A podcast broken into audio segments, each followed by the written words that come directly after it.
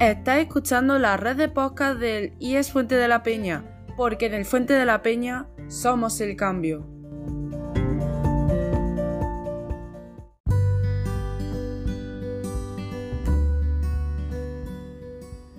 Hola, mi nombre es Encarni Vacas y soy profesora de matemáticas del IES Fuente de la Peña de Jaén.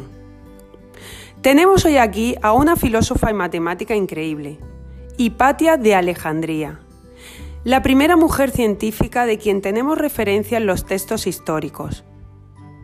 Hay muchos aspectos de su vida por esclarecer, ya que lo que conocemos ha sido a través de los escritos de sus alumnos, Esperemos que hoy sea ella misma la que nos cuente cómo fue su vida en realidad. Hola Hipatia, bienvenida. Se ha especulado mucho sobre el año de tu nacimiento. ¿Qué puedes decirnos al respecto? Hola Encarni. Tengo que decir que en los textos históricos se me presenta más joven de lo que soy en realidad. Yo nací en el año 355 después de Cristo. Así que cuando me asesinaron, ya no era tan joven como comentan. Eh, ya tenía 60 años, edad que en el siglo V era de una persona bastante mayor. Me han idealizado mis discípulos en sus escritos, sobre todo Sinesio de Cirine, como me admiraba tanto. ¿Y podría decirnos qué recuerdos tienes de tu padre Teón? ¿Qué decir de mi padre? Gracias a él me convertí en lo que soy. Mi padre dirigió el Museo de Alejandría y fue allí donde recibí mis enseñanzas de filosofía y matemáticas. Luego viajé por Italia y Atenas, y así me convertí en la oradora y maestra que llegué a ser.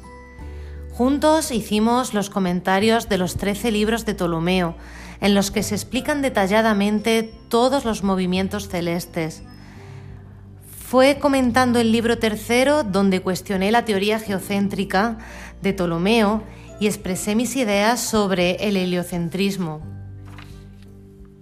De hecho, parece ser que tus comentarios fueron leídos por Copérnico en el siglo XVI, cuando visitó Florencia para estudiar la obra de Ptolomeo, y por tanto influenciaste en el desarrollo del heliocentrismo. En una época en la que la mujer carecía de valor a no ser que se casara, debió ser difícil mantenerse al margen de esta tradición.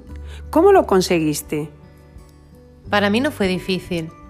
Gracias al espíritu liberal de mi padre. Él me educó en la escuela neoplatónica, escuela influenciada por los pitagóricos, la cual apoyaba la igualdad de género y fomentaba la educación de todas las personas, independientemente de su cultura, clase social o género.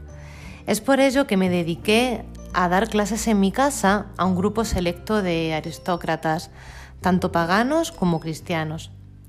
Entre mis alumnos estaba Orestes, el prefecto del Imperio Romano, del cual fui consejera durante años.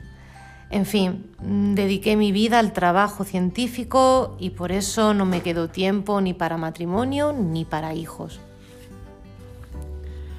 Bueno, nos remontamos al mes de marzo del año 415 después de Cristo, para recordar el momento más trágico de tu vida. ¿Qué pasó exactamente aquel día? ¿Por qué pasaron esos hechos? En aquellos años yo formaba parte de la élite pagana Enseñaba mis conocimientos sobre ciencias y filosofía a muchísimos oyentes y discípulos que venían de todos los lugares a mi casa. Me gané el respeto de los habitantes de Alejandría y quienes administraban cargos de gobierno venían a mí a pedirme consejos sobre asuntos importantes. En resumen, me convertí en una mujer muy influyente y admirada. En aquellos años, en la ciudad gobernaba el obispo cristiano Cirilo, sobrino de Teófilo, que 24 años antes había ordenado destruir el templo pagano de la ciudad, el Serapeo. Mis buenas relaciones con Orestes y mi condición pagana despertaron su odio hacia mí. Por eso pienso que la envidia fue el desencadenante de mi asesinato. Hemos entrevistado hoy a Hipatia de Alejandría, una increíble mujer que nos ha demostrado con su vida y trabajo lo que ya conocemos. que la brecha de género es simplemente una cuestión de roles sociales, asignados durante siglos a uno y otro género. Gracias, Hipatia, por haber venido hoy. Eres un gran referente para las mujeres de nuestro siglo.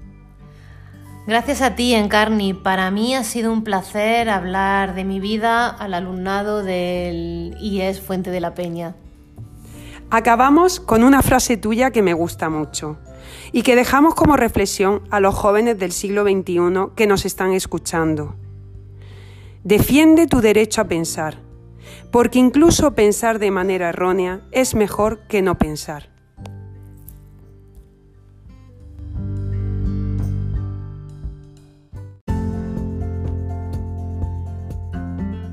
Gracias por escuchar un podcast de la red del IES Fuente de la Peña. Síguenos en nuestras redes sociales. Somos el cambio.